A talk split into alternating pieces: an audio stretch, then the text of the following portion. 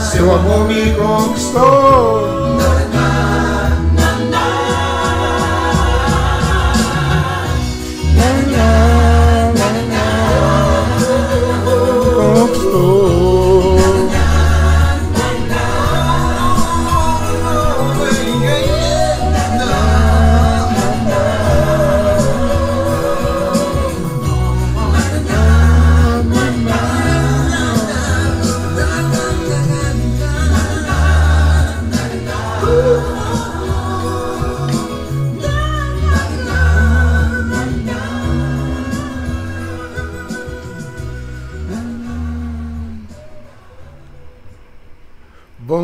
Dia, povo santo.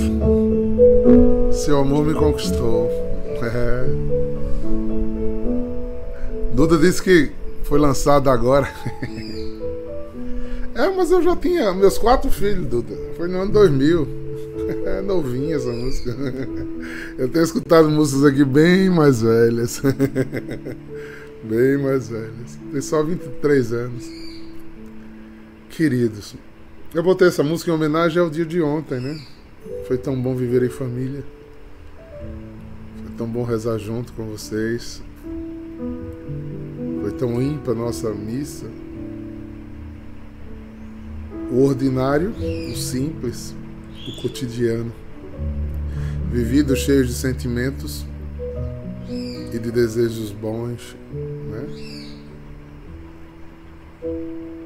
Eles têm sabor diferente. Tomamos o nosso ano pastoral e ainda estamos na, na incubadora, né? Não, não saímos da missão ainda. Mas essa incubadora ela é extremamente necessária. É a expectativa da ordem e do desígnio de Deus a nosso respeito. Isso é muito bom. As experiências nos levam ter desejo demais. É... Os sentidos abraçam, mas é o conhecimento que afirma. é? E é o desejo de buscá-lo, é? de amá-lo, de conhecer mais dele que individualmente nos levará a lugares mais profundos e coletivamente à vontade de Deus. Como diz Bruno Maia, né? Casa cheia ao redor da mesa. Nossa vocação, viver em família. Os que ainda não voltaram de férias, estamos esperando vocês. É, e até digo, né? Quem quiser rezar as horas médias, a casa está repleta de oblatos e oblatas que vieram das casas de missão, estão todos juntos, em todos os horários litúrgicos de oração, estão prestando culto a Deus, por mim e por vocês. É um momento de, de ninho, todos juntos com comigo, com os irmãos de João Pessoa, para viver aquilo que Deus quer para nós. Para depois seguirmos para onde o vento nos levar. Quero saudar os irmãos de. Eu vi que tem irmãos de Manaus aqui. Estou vendo irmãos de Tefé. Não é? Saudade de vocês. É? Os que virão, mataremos a saudade. Os que não virão, eu irei ao encontro de vocês. Né? Depois do retiro do carnaval. E nos encontraremos em nome de Jesus para viver a festa ao redor da mesa. Qual o lema? Por onde quer que eu vá, quero estar em adoração. Pois bem, vamos ao texto. Marcos 4, versículo do 26 ao 34. Fizemos essa reflexão, né? Praticamente hoje é o penúltimo dia, amanhã terá o último dia. Mas foi uma semana de reflexões bem profundas a respeito daquele lançamento de Deus, né, aquela ordem de Deus a nosso respeito. Se você lembra do domingo, lembra do Evangelho de domingo? Estamos ainda sob a égida dele. Vanessa Braga, recém-casada aí, estava lá também na missa. Coisa boa, minha filha. Nem, nem. Tinha tanta gente que eu nem, no final nem lhe vi para lhe dar um abraço, né? É, das bodas matrimoniais. Siga a sua vida na vontade de Deus, minha filha. Siga o Senhor, será bom o tempo inteiro. É... Vamos ver o texto. Jesus disse à multidão: O reino de Deus é como quando alguém espalha semente na terra. Ele vai dormir, acorda, noite e dia, e a semente vai germinando, crescendo, mas ele não sabe como isso acontece. A terra por si mesma produz o fruto. O primeiro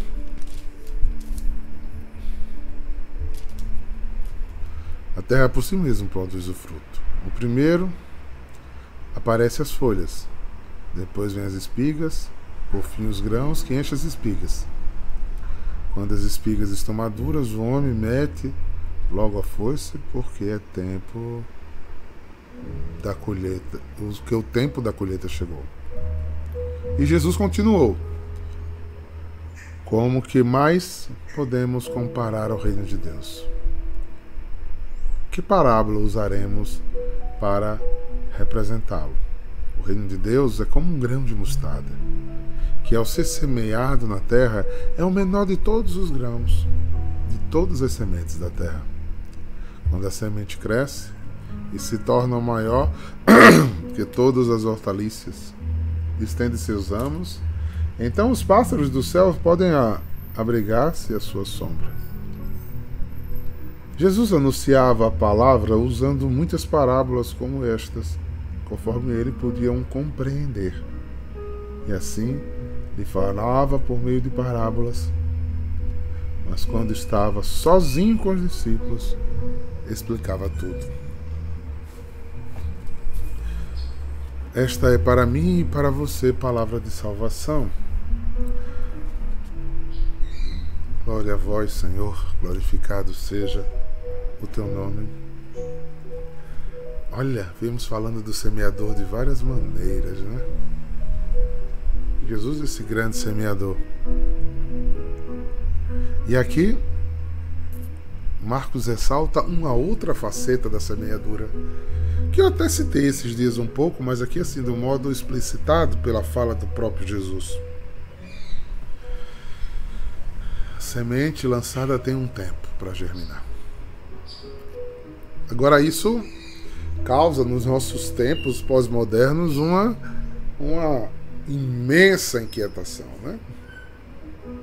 Porque estamos no tempo da urgência. Estamos no tempo do ontem. A gente não quer mais para hoje. E eu vi uma foto tua, Rodolfo, ontem. Chacon mostrou uma foto tua. Ney, ele, Nicolau. Ah! No tempo que Chacon tinha cabelo. Sim, bem mais magro. É, por que eu usei, veio essa memória? Porque ali vocês não tinham noção do que ia acontecer. Mas ali o semeador já tinha lançado sementes, né? Tinha lançado sementes. É, todas as decisões que eu fui tomando ao longo desses 38 anos, esse rio foi caminhando, era o tempo de uma fecundação. Para que um rio chegue ao mar, há muitos estados, municípios, colinas, montes, curvas, empecilhos, né? tipos de terreno que um rio precisa passar para chegar onde ele deve chegar. Então, há um tempo, e eu noto às vezes as pessoas muito ansiosas em em terem respostas para suas vocações, para seus, seus, seus pleitos junto a Deus, é? sem deixar o rio correr, na fidelidade e na continuidade de todos os dias, esperar as demoras de Deus, que na verdade não são demoras, são demoras porque nós estamos dentro de um cromos. Uma semente precisa de tempo para fazer o que ela precisa fazer. Imagine um grão, naquele né, usa um grão de mostarda que cresce. Imagine um grão. E se você quiser tirar fruto desse grão, você vai perder o grão, ele vai morrer. Porque ele não está pronto para dar fruto, ele é só um grão. Ele precisa primeiro apodrecer aquele jeito morto de ser, rachar aquilo, né? Depois, como ele diz aqui no texto, vem folha, vem talinho, vem folhas, depois vem espigas, depois vem milho.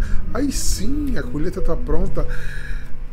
Mas se usar o exemplo do milho, como ele usou, se planta em março, se colhe em final de junho. e ele está lá na terra como se fosse morto, como se nada tivesse fazendo. Por isso que a acuidade do espírito de alguém que tem a leveza de deixar ser conduzido por Deus. Tem calma. No silêncio Deus age. Na mansidão Deus age. No aparente acaso ou não condução, ele continua agindo. São concepções de Deus que inquietam. Não sei se inquietavam tanto outras gerações ou eles tinham outras inquietações, mas eu não as conheço, eu só por literatura. Mas a nossa inquieta, porque o que eu vejo de gente apavorada porque Deus não falou, aí o que, é que acontece? No, tem, no, em vez de esperar o tempo Deus falar ao seu coração, conduzir você você permite que outras pessoas falem de Deus a você. Falem em nome de Deus por você. E aí que é o perigo. Ninguém tem autoridade de falar sobre sua vocação. Sua vocação é um encontro íntimo do seu amor com Deus. Isso causa aliança. Pense nisso. É por isso que no carisma você é gestado né? E ali fica. Né? Vejam, às vezes as pessoas têm tanta pressa de mudar de fase e esquece da sua maturação. esquece da sua escuta, do seu preparo, porque é um plano de carga e carreira. é, é o presente do final do ano. Não. Se a gente tivesse bem, bastante consciência, mudar de fase, Senhor, vai começar tudo de novo, é um outro caminho. São outras e maiores exigências, será que eu vou corresponder? Essa devia ser uma preocupação. Né? Que houvesse uma emoção, sim, mas preocupativa. Será que corresponderei? Será que darei resposta mais, a, a mais exigências de Deus? Então, eu hoje tenho tanta certeza, né? Que, por exemplo, as pessoas que não mudam de fase e ficam com raiva de mim, só me dá a maior verdade que ela realmente não podia mudar de fase. ela não podia mudar de fase porque ela não está preparada nem para a obediência, nem para a vontade de Deus. Há um tempo propício para cada coisa. Esse exercício de permanecer na vontade é um exercício de intimidade. Porque certas experiências só vêm com o tempo. Repito, experiências profundas de amor só vêm com o tempo. O amor não brota com a paixão. É o tempo que mostra a profundidade do amor. Porque são as renúncias e os sims e a entrega disponível de um coração sem correspondência que mostra a intensidade e a profundidade do seu amor. Os que aqui verdadeiramente amam sabem quanto doeu para chegar onde estão. Porque não existe amor que não seja exigente a você abrir a mão do egoísmo de suas vontades. Estou falando de amor humano, imagine a experiência com Deus. Porque a pressa se a questão salvífica é a profunda aliança. E a profunda aliança, ela é santificadora na profunda aliança e na permanência. Há uma grande frustração quando estamos na expectativa de um clube ou de carro carreira. E eu, como pai, que já criei quatro filhos, que já frustrei desejos dos meus filhos pequenos, que choraram porque eu não dei aquilo que ele quer. Hoje eu tenho, né? Esqueci de botar aqui. A fase chupeta para quem ficar chorando. é, porque papai não deu o que ela queria, ou o que ele queria. Chore. Dizia minha avó. A boca é de couro para não rasgar. Chore. Mas oxalá você chore pelo menos tentando ouvir mais a voz de Deus. Né? Tentando ser aquilo que Deus espera na relação de amor. E não de punição, na relação de cuido e não de segregação. Nós somos uma família que precisa ser cuidada, fecundada, para que no tempo certo dê fruto. Você entendeu o final dessa parábola? O povo acha tão bonitinho, né? Essa parábola. Quando você estiver dando fruto que é para dar. tá com pressa de ir pro céu? Então dê logo fruto. Quando você der o fruto, você vai embora. você já fez o que tinha de fazer. Combati o bom combate, São Paulo. Guardei a fé. Pronto. Combateu? deu fruto, chegou ao fim da, do que ele esperava de você aqui na terra. Tá com pressa ainda? tá com pressa ainda? É... Todo ponto de vista é a vista de um ponto. Todo ponto de vista é a vista de um ponto. O ângulo que você olha aquilo que você tem pode mudar muitos conceitos dentro de você. Né? Se a experiência parte de desejos, elas são até muito consumidoras, mas elas passam. Porque o que a gente deseja muito hoje não é o que a gente deseja amanhã.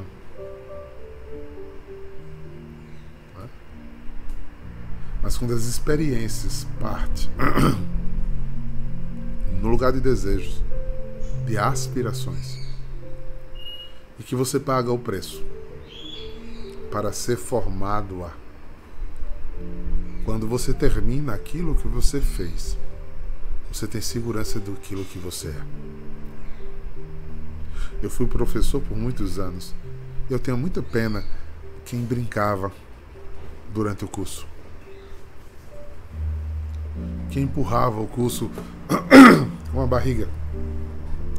Porque ele estava recebendo o canudo lá no final do curso. Mas ele não tinha segurança do que ele estava fazendo. Porque ele não tinha tido desgaste e preparação para ser aquilo que ele era. Ele não tinha empenhado-se em ser formado para aquilo que ele viria a ser. E em linguagem profissional, isso é uma catástrofe. Um engenheiro mal formado vai derrubar prédios e matar gente.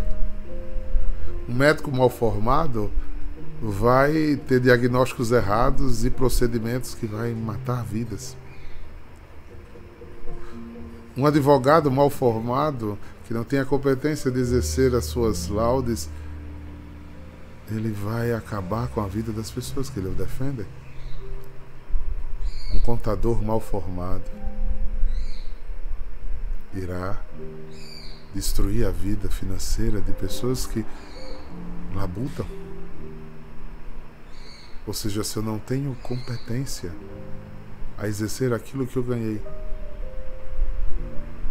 aquilo que eu recebi, eu terei, mas não serei. Na vida espiritual não é diferente, irmão. Você pode, Deus o livre, Deus o livre, isso é demoníaco, é diabólico que eu vou falar. Você pode fingir. Digamos que o caminho formativo da nossa comunidade são seis anos. E você pode escamotear por seis anos. Sem viver processos de conversão, estudar palavras certas para dizer aos seus formadores, estar em situação e, e iludir a todos. É possível, Deus queira que não tenha nenhum demônio dessa categoria naquela comunidade da China. Mas no final de tudo, você vai ter perdido sua vocação. Que o pai da mentira é outro. Você recebeu um sinal material no peito. Mas Deus não recebeu uma consagração produzidas em falsidade, em mentiras, em engodos. Haja visto quando a gente passeia pelo Instagram de várias pessoas. A gente olha mas nasceu do Espírito mesmo? É, está cedo. Ainda é isso que consome sua alma? O que é que consome tua alma? Qual é o desejo, qual o empenho? Eu vejo que aí volto ao profissional para sair de específicos, né? então, alguém que quer desejar, por exemplo, medicina, estou vendo um médico aqui na minha frente, Antônio, se ele não gastasse fisicamente eu vejo meu filho aqui, fisicamente, para chegar ao ápice da sua profissão. E não estou dizendo que ele. É, e eu desejo que ele chegue ao topo. Mas para chegar ao início, ele já tem que perder muita coisa. Enquanto todos estiverem brincando, ele estaria estudando. Quantas vezes aqui eu já, eu já presenciei, enquanto todo mundo estava dormindo em casa, Ernesto estava virando a noite estudando. Não tem outro caminho. Como é que você chega a uma maturidade espiritual se não é um sacrifício?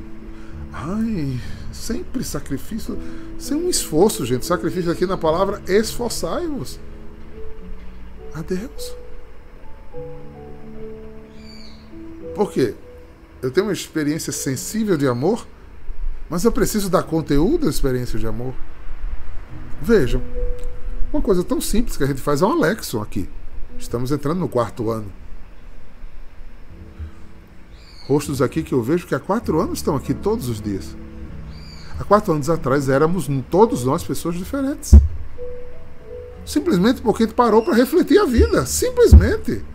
Olha só, eu não estou falando nem de estudos aprofundados. Simplesmente um Alexo. A gente se levar por dia da gente uma meditação e aquilo ali fica ruminando dentro da gente.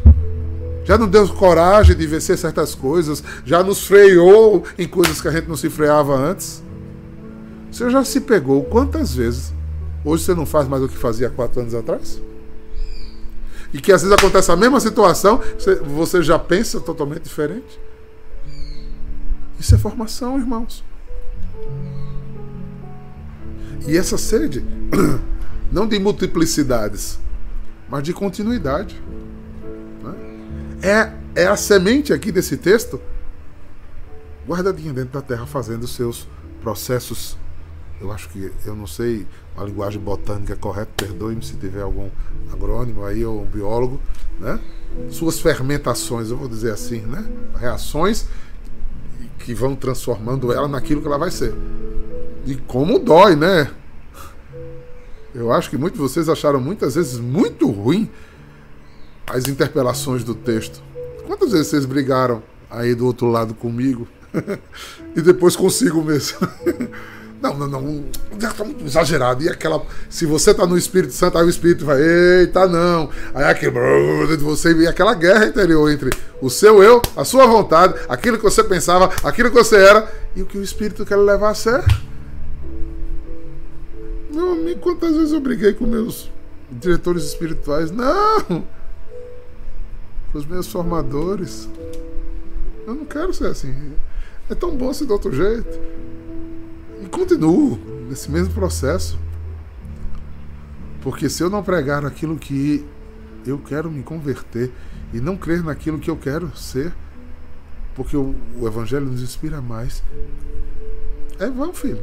Não chega no ouvido de ninguém. É como diz São Paulo, é como símbolo que retine. Se perde à beira do caminho. Irmãos, tenhamos anseios e empenho. Eu gosto muito, tem, tem militares aqui, estou vendo Iane, estou vendo outros aí. Essa organização militar interior, né, que vai fazendo a gente galgar né, é, patentes, né, porque nos preparamos e nos empenhamos e chegamos a esta maturidade para mudar de patente espiritual e não de fase de comunidade, mas espiritual. Por exemplo, agora falei, falarei, falarei travou. É bem claro a nossa comunidade, peço licença aos amigos em adoração que estão aqui.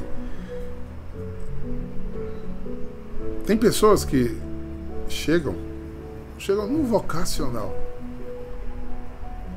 E pelo tempo de maturidade que nós já temos, você identifica o carisma daquela pessoa.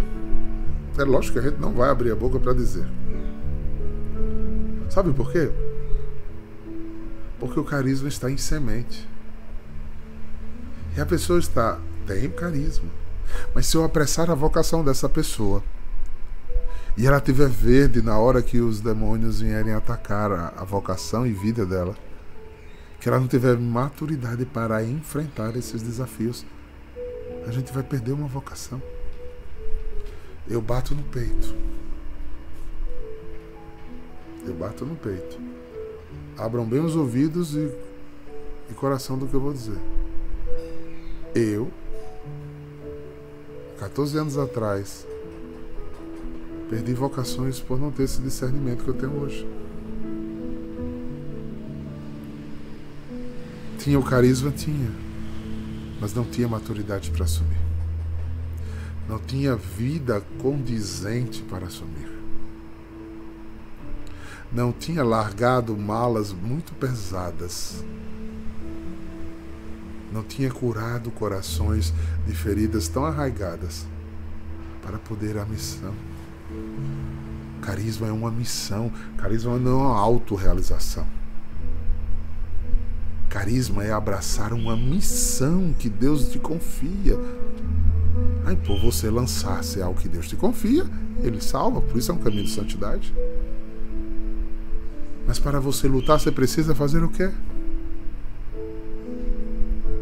Para que Yane fosse faixa preta em uma arte marcial, ela precisou o quê? aprender a lutar.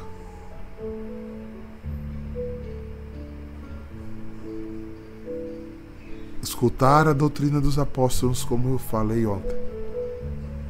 Estar em comunhão, reunidos, ser alimentados pelo pão eucarístico em adoração e em Eucaristia. Vai preparando a, a alma espiritual para a luta. Porque São Paulo já nos adverte que não é contra homens de carne e sangue que temos que lutar, mas contra principados e potestades. E eles são muito bem armados. A terra precisa ser fértil, né? como falamos essa semana toda, para que isso fosse fecundo e de verdade.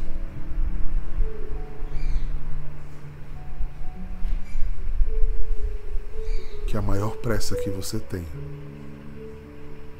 é de ser cada dia mais fiel. Porque se eu for fiel no pouco e aquilo entrar em mim, ele me confiará mais. Ele confiará mais. Quem tiver ouvidos, que ouça. Que seja terra boa para receber a semente. Esperar o tempo certo para que a semente desabroche. Para no final de tudo dar o fruto merecido, ser cortado e gozar dos louros de ter combatido o bom combate, guardado a fé e glorificado o santo nome do nosso Deus, que é bendito para sempre. Queridos, esse é o meu desejo, que vocês tenham esse desejo.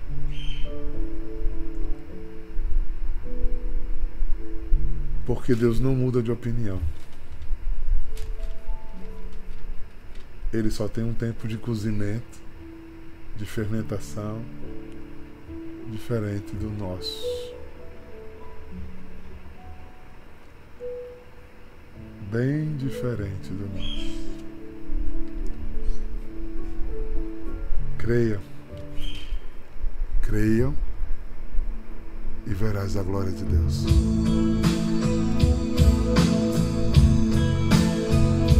Quando Abraão recebeu uma ordem de Deus, ele não estava preparado. Levou tempo para que isso fosse verdade nele. A gente lê muita história de Abraão no começo. Procurem saber do final como foi boa. Mas porque ele esperou o tempo certo.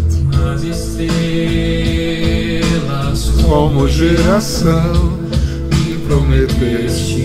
A promessa é linda, mas o caminho é longo. Meu sonho está o meu nome. Eu não duvido disso. Mas só os que perseverarem alcançarão. Eu lamento tanto os que ficam pelo caminho eu rezo por eles todos os dias. Mas desejo tanto, tanto,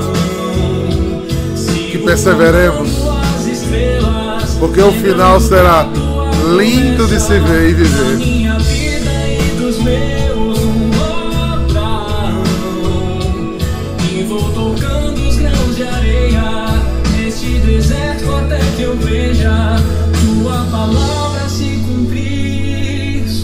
sou Abraão. Nossa aliança é eterna.